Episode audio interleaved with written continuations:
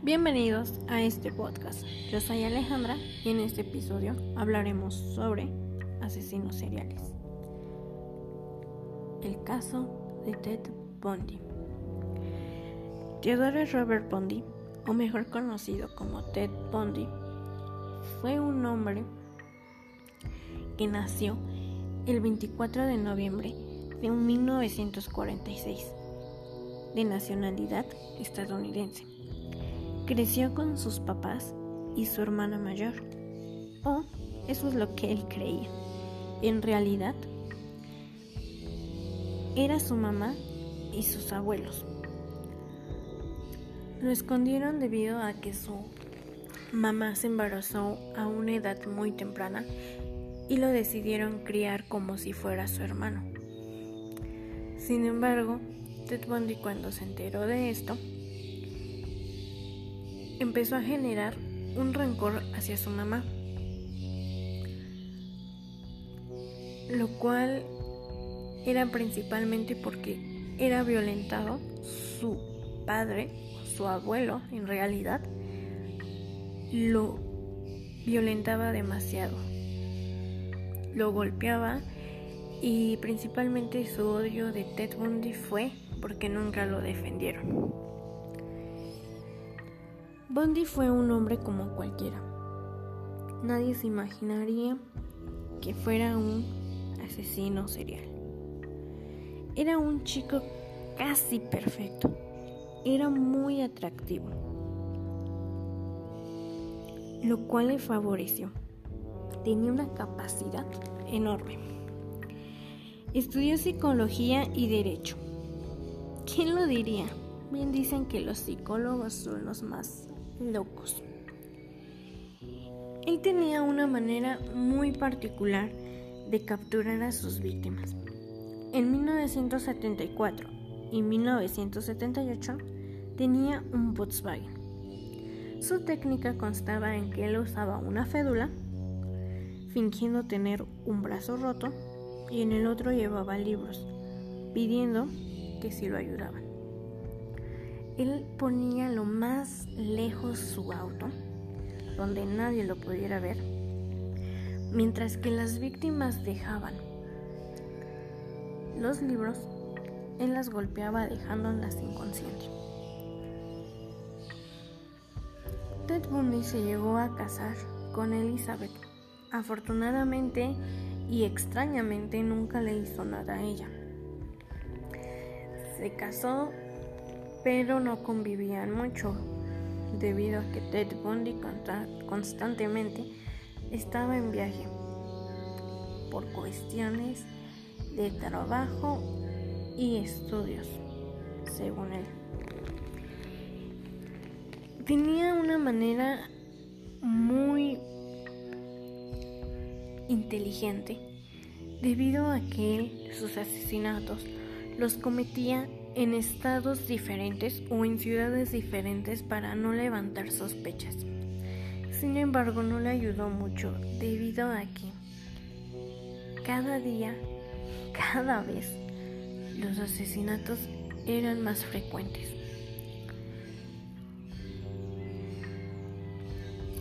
Así que se empezó a hacer un reportaje y anuncios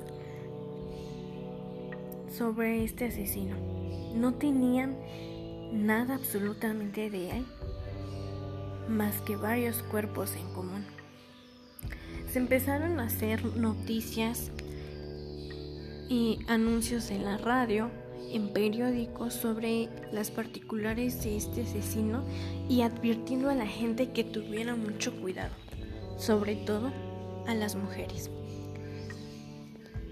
Mágicamente o misteriosamente se hizo una denuncia revelando la verdadera identidad de este asesino. Se hizo anónimamente, sin embargo, años después se supo quién denunció a esta persona fue su esposa. Así es, Elizabeth. Enseguida que se tuvo la identidad de este asesino, fueron tras de él lo atraparon, sin embargo, se escapó. Una vez Después lo volvieron a atrapar. Se llevó su juicio. Tuvo varios abogados. Sin embargo, su caso era muy difícil de poder comprobar de que él fuera inocente. También Ted Bundy era una persona muy difícil, así que se quedó sin abogados.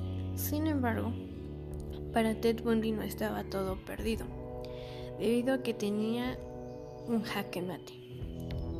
Él estudió derecho, así que él fue su propio abogado. Él insistía en que era inocente, muy irónicamente. Sin embargo, no le resaltó muy bien, ya que hubo víctimas que afortunadamente sobrevivieron y se adjuntaron todas las pruebas que tenían en su contra. El juez le dijo muy decepcionado. Es una pena que te tenga que estar sentenciando y que no hubieras trabajado para mí. Hubieras sido un buen abogado. En 1879, en 1989, perdón, Ted Bundy fue sentenciado a la silla eléctrica con una pena de muerte y por culpa de 36 asesinatos. Esa fue su causa de muerte. Unos datos en general. Unos datos curiosos es que mínimo una vez en toda nuestra vida nos vamos a llegar a topar con un asesino en serie, mínimo, ya que son personas que pues son comunes, pero con una mente muy, muy oscura. La cantante David Harry de la, de la banda Blondie estuvo a punto de ser víctima de Ted Bundy. Ella cuenta que se encontraba esperando un taxi. Sin embargo, pues no llegó o pues no se acercaba uno próximamente. Se le acercó un carro blanco. Le preguntó a dónde se dirigía y ella dijo a unas cuantas cuadras de ahí. Era un lugar algo cerca. Así que él le dijo, súbete. Ella se subió sin ningún problema. Y ella cuenta que en esa época era verano y que era una tarde muy calurosa y los vidrios estaban hasta arriba. Ella cuenta que cuando se subió nunca hizo contacto con él, nos hablaron ni se vieron. Al tener calor, ella quiso bajar el vidrio, sin embargo se percató de que no había ni manija ni cómo poder bajar los vidrios. Al darse cuenta, se asustó, Ted Bundy se percató y se desvió del lugar a donde se dirigían. Él dio una vuelta tan fuerte y tan veloz que Blondie salió disparada y gracias a eso no se convirtió en su víctima. Y que gracias a eso se pudo salvar. Muchos medios no lo creen, pero ella asegura que sí y que sabe lo que realmente sucedió. Quizás si hubiera sucedido eso, no hubiera existido la famosísima banda de Blondie y no tendríamos este famoso tema.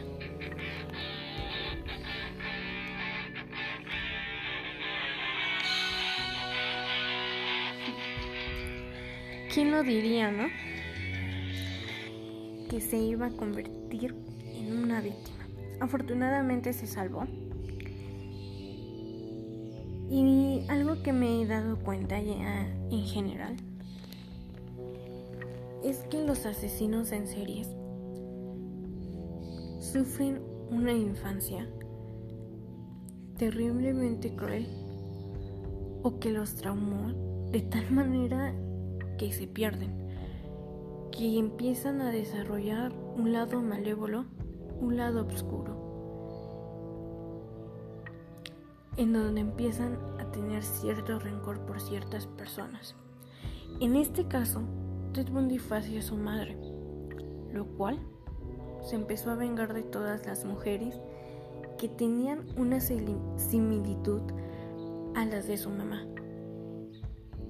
Eran siempre chicas muy guapas, de tez blanca, altas, y pues las conquistaba debido a que era atractivo y las chicas no podían, no podían resistirse ante sus encantos. Así que pues fácilmente caía y las mataba demasiado cruel. Era una muerte muy, muy dolorosa. Les reventaba el cráneo, las ahorcaba, las mordía y lamentablemente también las llegaba a violar. Mató en total a 36 mujeres de una manera muy cruel. Y otro caso es que generalmente cuando empiezan los asesinos, sus primeras víctimas son los animales. Y los matan, los descuartizan. Y ellos no sienten ningún remordimiento no sienten culpa y es como si fuera una actividad normal. Y esto lo empiezan a desarrollar y es muy, muy, muy aparte de que si llegan a desarrollar alguna enfermedad o algún trastorno mental. Los asesinos seriales son muy similares. Este fue un episodio más sobre asesinos en serie. En este caso, sobre un asesino de los 70 de los cuales fue considerado uno de los más peligrosos. Nos vemos más nos vemos en una emisión más. Hasta luego.